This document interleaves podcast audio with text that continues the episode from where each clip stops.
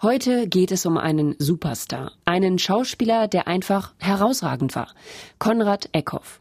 Kennen Sie nicht? Naja, gut, das liegt vielleicht daran, dass er auch im 18. Jahrhundert lebte und ein bisschen in Vergessenheit geraten ist. Aber damals, als sein Stern am Theaterhimmel ganz oben stand, da hatte er sich Gotha in Thüringen als Wirkungsstätte ausgesucht. Und wie es dazu kam und was für eine Art Theater er eigentlich gemacht hat, darum geht es heute. Weltgeschichte vor der Haustür. Ein MDR Kultur Podcast. So und jetzt nochmal Hallo von mir. Ich bin Pia Uffelmann. Ich hoste diesen Podcast, in dem wir alle zwei Wochen Geschichten aus Sachsen, Sachsen-Anhalt und Thüringen mitbringen. Und zwar solche mit Weltgeschichtsbezug. Manche Künstler werden ja erst nach ihrem Tod so richtig berühmt. Franz Kafka oder auch Vincent van Gogh zählen dazu. Andere sind Zeit ihres Lebens berühmt, geraten dann aber aus dem Fokus. So wie Konrad Eckhoff, einer der Superstars unter den Schauspielern des 18. Jahrhunderts. Wie er es geschafft hat, darum geht es später im Feature von meinem MDR Kulturkollegen Thomas Hartmann. Aber bevor wir jetzt dahin kommen, möchte ich noch einmal über die Epoche sprechen, in der wir uns bewegen. Eckhoff ist ja in Gotha in einem Barocktheater aufgetreten. Tom, sag mal, was genau bedeutet das jetzt eigentlich Barocktheater? Ja, das Barocktheater, das dient nicht nur der Kunst, das dient mindestens im gleichen Maße der Repräsentation des Monarchen, der sich leistet, also seines Selbstverständnisses, seines Geschmacks, seiner Macht, seines Vermögens, seiner Leistungsfähigkeit und seines vermeintlichen oder eben nicht vermeintlichen Glanzes. Also es ist so ein bisschen etwas, mit dem man sich schmücken will. Naja, Schmuck, also ich finde es schon besser, wenn man sagt, es ist so sein Selbstverständnis, also okay. sein Repräsentationsobjekt. Das spiegelt sich im eigentlichen Theaterbau wieder, dass es eben auch um mehr geht als um Schmuck und äh, nicht minder aber auch in der Aufführungspraxis. Das heißt, die Leute sollen ein unvergessliches Erlebnis haben, die sollen diese Aufführung als großartige Erinnerung abspeichern. Also es muss schon was ganz Besonderes sein. Deswegen spielen eben auch Effekte eine ganz wichtige Rolle. Da donnert es, da blitzt es, da fliegen Darsteller über die Bühne. Und wie das mit dem Fliegen geht, das beschreibt die Historikerin Friedegund Freitag. Das ist eigentlich ein sehr simples Prinzip. Man hat nur einen Holzkasten, der groß genug sein muss, dass ein Schauspieler reinpasst. Und dann wird der außen mit irgendeinem Vogel, mit einer Eule bei der Göttin Minerva verkleidet oder mit Wolken, was auch immer. Und dann wird die Person heruntergelassen. Und manchmal waren es auch mehr Götter, die auf einer Wolke schwebten. Entsprechend groß muss der Kasten sein. Okay, so fliegt man also damals in Holzkisten. Jetzt haben wir die ganze Zeit über das Barocktheater im Allgemeinen gesprochen. Ähm, das alles passiert dann aber auch in Gotha. Habe ich das richtig verstanden? Das passiert eben auch in Gotha, ja. Genau, das Theater in Gotha wird schon in den 1680er Jahren gegründet, also 100 Jahre etwa bevor Eckhoff überhaupt hierher kommt. Es ist Herzog Friedrich I. von Sachsen-Gotha-Altenburg, der sich das Theater leistet. Er gönnt sich eine Bühnentechnik, die absolut auf der Höhe der Zeit ist und mit der man zum Beispiel das Bühnenbild in kürzester Zeit umbauen kann. Diese Kulissen-Schnellverwandlungsmaschinerie, die lockt noch heute die Zuschauer an und damals setzt sein Theater Maßstäbe und spornt andere Monarchen zum Nachbau an. Mhm, nicht von schlechten Eltern. In dem Feature von dir, was wir gleich hören, hören wir, wie in Gotha eines der ersten Schauspielensembles entsteht, also bei Hofe fest engagierte Schauspielerinnen und Schauspieler und, wie schon gesagt, wie der Schauspiel-Superstar Eckhoff seinen Weg nach Gotha gefunden hat. Das Feature wie immer gesprochen von Conny Wolter. Feuer. Die Wilhelmsburg, das Schloss in Weimar brennt. Im Mai 1774. Das ist bitter für den Hof, bitter für die Stadt und bitter für die Seilersche Schauspielgesellschaft, denn sie büßt ihre gegenwärtige Arbeitsstätte, das hiesige Theater, ein. Aber in einem Unglück liegt bekanntermaßen oft ein Neuanfang. Schon kurz darauf steht die Truppe in Gotha auf der Bühne, in Schloss Friedenstein. Und damit ist nun hier ein Künstler zu erleben, der von den Zeitgenossen hoch geschätzt wird und über den Gotthold Ephraim Lessing geschrieben hat. Es mag dieser Mann eine Rolle machen, welche er will. Man erkennt ihn in der kleinsten noch immer für den ersten Akteur und bedauert auch nicht zugleich alle übrigen Rollen von ihm sehen zu können. Die Historikerin Friedegund Freitag verrät mehr über diese Theatergröße, über Konrad Eckhoff. Eckhoff war eigentlich der Superstar des 18. Jahrhunderts auf der deutschen Bühne. Das war jemand, dem die Natur nicht die schönsten Gaben mitgegeben hatte. Der war ziemlich klein geraten, hatte zu große Füße, runde Schultern, hat sich schlecht gehalten. Aber sobald er auf die Bühne gekommen ist, haben die Zuschauer das vergessen, weil er eine enorme Ausstrahlung hatte, weil er eine tolle Stimme hatte mit einer großen Bandbreite und weil er ungeheuer wandlungsfähig war. Der konnte an einem Abend ein kleines, krankes Hutzelmännchen spielen, am nächsten Abend einen kraftstrotzenden König, man hat's ihm abgenommen. Eckhoffs Erfolgsgeheimnis besteht darin, dass er seine Rollen psychologisch angeht. Damit revolutioniert der Schauspieler die Art der Darstellung, denn die Akteure auf der Bühne agieren im 18. Jahrhundert eher nach Formel. Jedes Gefühl hat eine bestimmte Geste, eine bestimmte Haltung. Wenn ich die linke Hand so halte, muss der rechte Fuß so stehen. Also ungeheuer hölzern und festgelegt und nichts, was wir heute als natürlich verstehen würden. Und Eckhoff hat gesagt, er will das nicht. Er will, dass die Zuschauer begreifen können, warum tut seine Figur in einer bestimmten Situation etwas oder warum bewegt sie sich oder was wäre jetzt die natürliche Ausdrucksweise, wenn ein Vater völlig verzweifelt ist und nicht weiter weiß.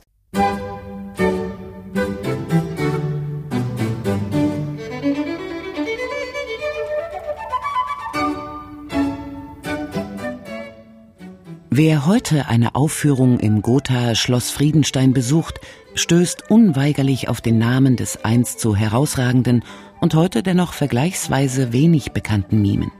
Schließlich betreten die Besucher das Eckhoff-Theater.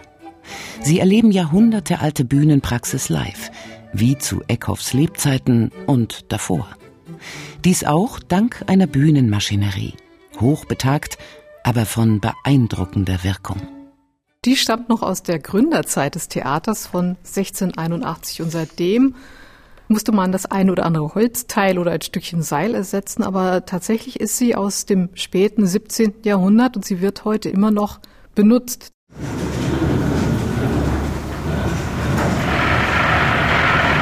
Diese Technik ermöglicht im Zusammenspiel von Muskelkraft, Seilen, hölzernen Wellbäumen und Umlenkrollen eine rasche Änderung des Bühnenbildes. Das besteht aus drei Teilen. Aus den Seitenkulissen, aus dem Rückprospekt und aus den Soffitten. Soffitten sind eigentlich nur Textilvorhänge, die oberhalb der Bühne runterhängen. Und damit sich ein völlig neuer Gesamteindruck ergibt, muss jedes Teil zur gleichen Zeit von der Bühne entfernt werden. Also entweder wird es nach oben gezogen oder zur Seite. Und das passiert im Wesentlichen unterhalb der Bühne. Ein Teil passiert auch an den Seiten der Bühne. Das heißt, auf zwei Ebenen wird an Seilen gezogen und das Bühnenbild setzt sich in Bewegung und ein Kerker wird durch einen Palast ersetzt. Diese Bühnenbildänderung soll möglichst gleichzeitig vonstatten gehen. Deshalb nimmt das Klingen eines Glöckchens eine gewichtige Rolle ein. Also das Glöckchen dient dafür, alle unter der Bühne spitzen die Ohren und alle machen sich gleichzeitig an die Arbeit. Und wenn jeder gleichzeitig kurbelt, funktioniert das hier auch schön synchron. Wenn mal einer über seinem Job eingeschlafen ist oder ein Bierchen trinkt, dann haben wir vielleicht Pech und das Rückprospekt kommt ein bisschen verspätet. Das ist natürlich nicht die perfekte Lösung. Also ideal ist, wenn das dieser nahtlose Übergang ist, dieser absolut perfekt abgestimmte Übergang vom Kerker in eine Waldlandschaft, ohne dass es irgendwo hakt oder klimmt. Zwölf bis fünfzehn Leute braucht es, um die Bühnenmaschinerie zu bedienen. Da geht's nicht nur um die Bühnenverwandlung, sondern ebenso um die Erzeugung von Geräuschen wie Wind oder Donner. Mit historischen Bühnenbildern wird allerdings nicht mehr operiert, sagt Marco Karte, verantwortlich für den Bereich Kommunikation und Bildung auf Schloss Friedenstein. Wir haben in den letzten 25 Jahren insgesamt acht verschiedene Bühnenbilder uns angeschafft. Jedes Jahr kam immer mal was dazu, haben aber darauf Wert gelegt, dass es wirklich äh, bemalte Leinwand ist, also wirklich auch von einem Meister und Künstler seines Fachs, wenn ich ihn mal so nennen darf, gemalt, weil man die Perspektiven beachten muss und ganz viele Details beachten muss. Gedruckt hatten wir es auch mal versucht, aber das sieht man einfach. Also der Pinselstrich und das Authentische wollen wir dann doch hier umsetzen. Einem Stein, der Busen gleicht. Jeden Mitleid ganz verschlossen. Sie nicht solches Leid erweicht, das sich über mich vergossen.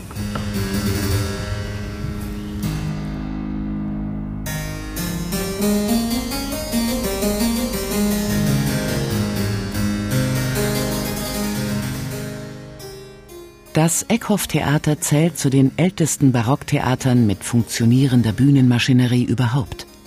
Es ist Herzog Friedrich I. von Sachsen-Gotha-Altenburg, der sich die Spielstätte gönnt und sie zwischen 1681 und 1683 errichten lässt.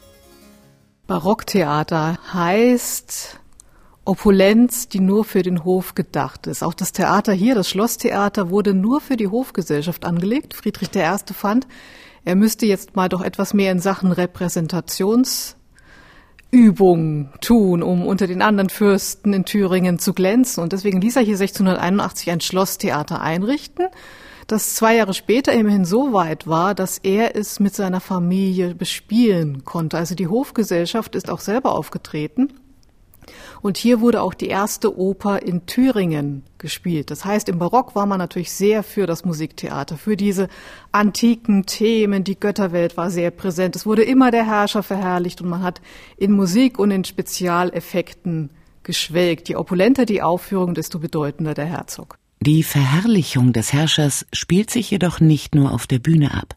Sie spiegelt sich nicht minder im Zuschauerraum wider. Wichtig war, wir haben hier gegenüber die Fürstenloge, dass der Fürst genauso im Mittelpunkt stand wie die Schauspieler auf der Bühne, eigentlich noch mehr, denn zu seiner Zeit wurde das Theater nicht abgedunkelt, also der Zuschauerraum nicht. Und das heißt, der Fürst war immer sehr präsent. Es gab zu der Zeit des Erbauers, Friedrichs I., auch nur den ersten Rang. Der zweite kam dann unter Eckhoffs Zeit hinzu, damit man auch Platz für Bürgerliche hatte und dass sich diese Stände nicht etwa mischten. Das wäre völlig indiskutabel gewesen.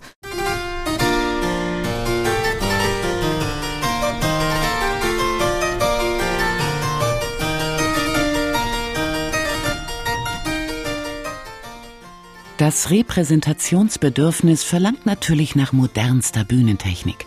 Schließlich will der Herzog beeindrucken. Da muss man schon ein Top-Theater präsentieren. In gewisser Weise war es up to date für die damalige Zeit, allein aufgrund der Kulissenschnellverwandlung, die man eingebaut hatte. Die war nämlich wenige Jahrzehnte vorher in Italien erfunden worden. Und jeder, der auf sich hielt, hat sich die neueste Technik angeschafft, also Kulissenschnellverwandlung. Das heißt, insofern war man hier der Vorreiter. Und dieser Friedrich I. war ja mit einigen Brüdern beschenkt worden, die in Coburg, in Saalfeld, wo auch immer residierten. Und die haben sich tatsächlich alle ein Vorbild an dem Theater hier genommen und haben in ihren Residenzen ganz ähnliche Theater eingebaut. Insofern wurde es dann auch Vorbild für andere. Die künstlerische Klasse des gezeigten Werkes ist von geringerer Bedeutung. Viel wichtiger ist die Aufführung als Ereignis an sich. Erziehen sollen diese Aufführungen auch einen Teil der Mitwirkenden. Der Fürst spielt, seine Familie spielt, die jungen Prinzen und Prinzessinnen, die lernen sich vor der Öffentlichkeit zu bewegen, die lernen tanzen, die lernen rezitieren, also die werden ein Stück weit auf ihre künftige Rolle vorbereitet und jeder von der Hofgesellschaft, der daran teilnehmen darf, der wird natürlich ausgezeichnet, weil der hat jetzt eine gehobene Stellung, die ihn von seinen anderen adligen Hofbeamten von der Gesellschaft bei Hof doch etwas abgrenzt. Also für eine Zeit ist er dann deutlich wichtiger geworden, weil er dem Herrscher näher gekommen ist.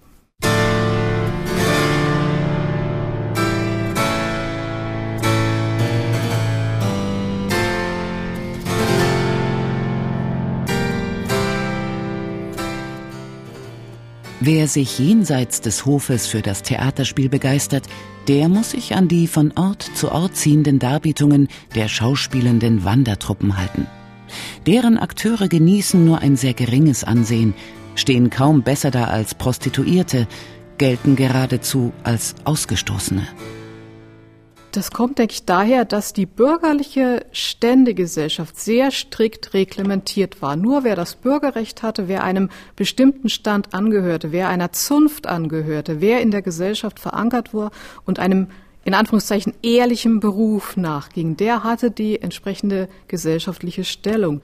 Der im August 1720 geborene Konrad Eckhoff stößt in dieses Schauspielermilieu hinein, lernt mehrere Wandertruppen kennen und ringt ein Leben lang darum, das Standing der Miminnen und Mimen zu verbessern. Nur das würde ein stehendes Theater überhaupt ermöglichen, was ein ruhigeres Leben und ein professionelleres Arbeiten bedeuten würde. Eckhoff hatte ja schon so Mitte des 18. Jahrhunderts in Schwerin eine Schauspielakademie gegründet, die auch als einen ihrer großen Punkte ins Programm gesetzt hatte, der Schauspielerberuf muss mehr Anerkennung finden. Wie erreichen wir das? Die Schauspieler müssen sich einfach besser benehmen. Hm? Die müssen bürgerliche Tugenden an den Tag legen und das war auch hier am Theater ganz strikt gehandhabt. Man sollte gefälligst in sauberer Kleider rumlaufen, man sollte in der Öffentlichkeit nicht trinken, man sollte keinen Streit anfangen, man dürfte nie zu spät zu den Proben kommen, man musste sein Metier beherrschen, man musste seine Rollen auswendig lernen. Also man dürfte sich keine Allüren leisten und man musste wirklich sich dem Bürgertum durch sein Benehmen eingliedern.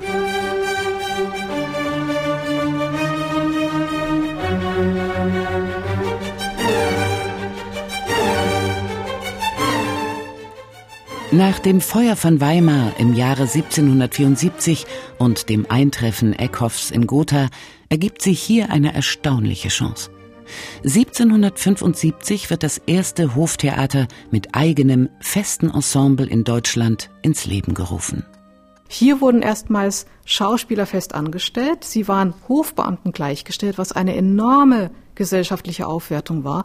Und ihnen wurde auch zugesagt eine Alterspension. Das gab es sonst nirgendwo in Deutschland. Dieses Theater verdankt seine Entstehung im Wesentlichen der Initiative Eckhoffs und der Tatsache, dass er in Herzog Ernst II. von Sachsen-Gotha-Altenburg einem aufgeschlossenen Herrscher begegnet.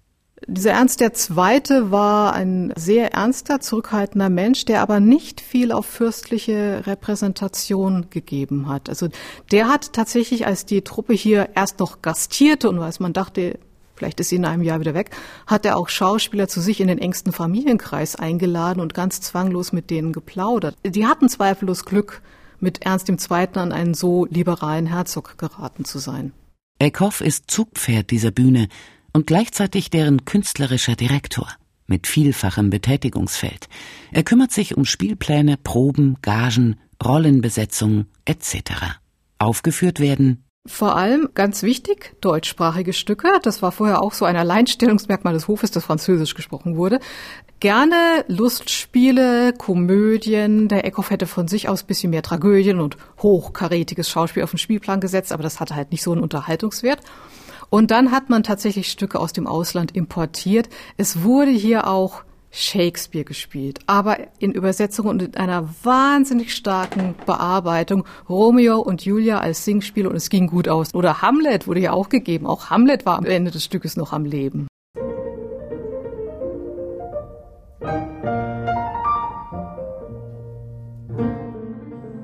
Die Pforten des Hoftheaters öffnen sich nicht nur für den Hof. Das Bürgertum darf ebenfalls zuschauen. Friedegund Freitag. Aus einem ganz pragmatischen Grund, irgendwie musste man das Theater doch finanzieren. Das heißt, man hat gegen Eintrittsgeld Bürgerliche reingelassen und hat für die auch extra einen zweiten Rang gebaut. Sie durften auch ins Parterre. Und es gab ja genug Interessenten in der Stadt. Also das ganze gehobene Bürgertum, wer sich irgendwie leisten konnte, hatte ein Theaterabo und hat regelmäßig die Vorstellungen besucht. Eckhoff, der Star, stirbt 1778.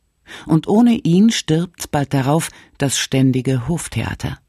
Das Theater wird nun immer sehr sporadisch bespielt für wenige Zeit und dann äh, zog man wieder einen Schlussstrich, löste den gesamten Theaterfundus aus, verkaufte alles und es versank in einen Dornröschenschlaf und irgendwann ab 1840 gab es ja dann eh das neu erbaute Stadttheater und dann in der Zeit danach war es hier wieder nur für Liebhaberaufführungen gedacht, die der Hof veranstaltet hat. Also sehr selten, sehr sporadisch genutzt, was aber dazu beigetragen hat, dass das Theater sich erhalten hat, weil der Verschleiß dann einfach nicht mehr gegeben war.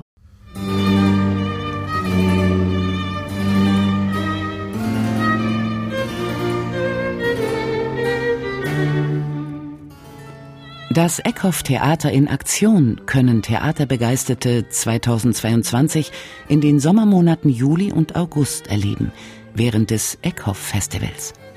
In den anderen Monaten ruht das Bühnenleben. Das bedeutet aber keineswegs, dass die Anfahrt nicht lohnt, wegen der gerade erst neu gestalteten Dauerausstellung. Die Überarbeitung der Dauerausstellung war absolut zwingend notwendig, weil wir mit dem Eckhoff Theater ein international bedeutsames historisches Theater hier vor Ort in Gotha haben und natürlich Theaterausstellungen immer auch eine Halbwertszeit von so ungefähr zehn Jahren haben. Und vor dem Hintergrund der Bedeutung des Theaters und auch vor dem Hintergrund der vielen Geschichten, die wir hier auch im Eckhoff-Theater erzählen, war das aus meiner Perspektive zwingend notwendig, dass wir über die Gestaltung nochmal neu nachdenken. So Tobias Pfeiffer-Helke, Vorstand der Stiftung Schloss Friedenstein Gotha.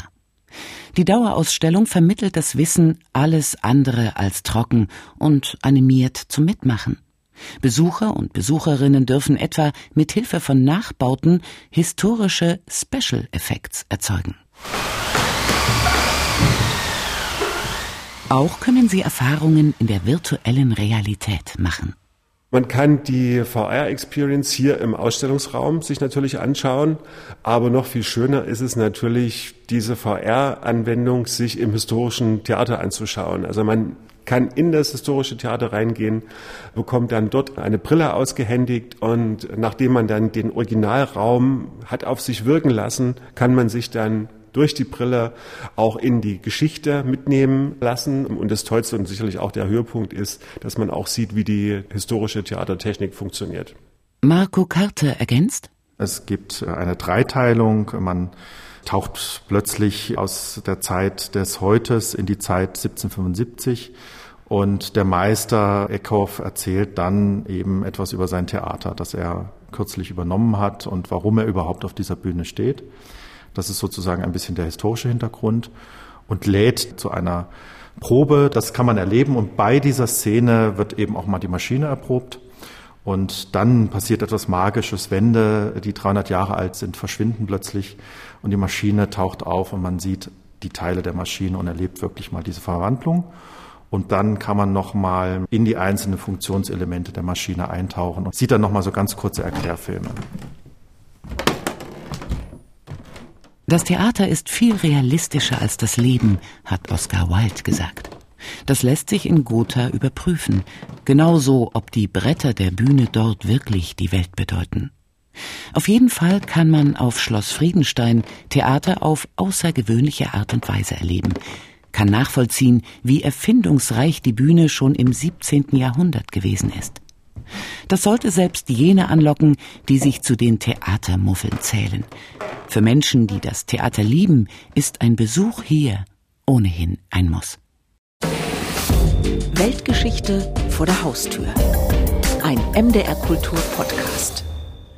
Das war das Feature von Thomas Hartmann zu dem Eckhoff-Theater in Gotha, das als eines der ältesten noch erhaltenen Barocktheater mit funktionierender Bühnenmaschinerie gilt. Das mit der Bühnenmaschinerie hat mich ja fasziniert. Das ist ja wie so ein Schatz, den man wiederfindet. Eigentlich interessiert sich für eine Weile keiner mehr dafür. Man könnte sagen, das Theater selbst ist in Vergessenheit geraten. Und dann ist genau das ein Schatz, dass man es nicht immer wieder modernisiert und den gegenwärtigen Bedürfnissen hat anpassen müssen. Das ist schon ein ganz großartiges Gefühl, nur allein, wenn man dort steht, wenn du reingehst, auf den Rang gehst und dann auf die Bühne schaust. Dieses Alleinsein in diesem Theater, das ist mal was ganz Besonderes. Das kann man auch im Rahmen der Ausstellung tun, bevor man sich mit allen anderen Sachen beschäftigt. Nur mal ganz mit sich allein sein und das alles auf sich wirken lassen. Das ist wirklich eine ganz großartige Empfindung, finde ich. Wobei ich natürlich auch den Vorteil hatte, dass ich auch mal auf die Oberbühne konnte und Unterbühne sehen konnte und auch mal auf der Bühne stand. Das ist natürlich auch ein ganz tolles Gefühl. Wie, wie der Eckhoff selbst, Tom. Du wurdest zum Eckhoff selbst. Für wenige Sekunden. ja, für wenige Sekunden. Und es gibt ja auch gerade das Festival, das findet gerade statt im Juli und im August, wo eine Komödie von Machiavelli gezeigt wird. Also wer Lust hat, sozusagen aus dem Zuschauerraum zuzuschauen, der kann sich das anschauen. Die weiteren Folgen vom MDR Kultur Podcast Weltgeschichte vor der Haustür können Sie natürlich auch nachhören auf mdrkultur.de in der ARD Audiothek und überall, wo es Podcasts gibt. Dort ist dann auch in zwei Wochen die nächste Podcast-Folge zu hören. Da geht es nach Sangerhausen in die Welthauptstadt der Rosen. Uns bleibt noch zu sagen, schön, dass Sie bei dieser Folge Weltgeschichte vor der Haustür dabei waren. Tom Hartmann und ich, Pia Offelmann, sagen Tschüss bis in zwei Wochen. Tschüss.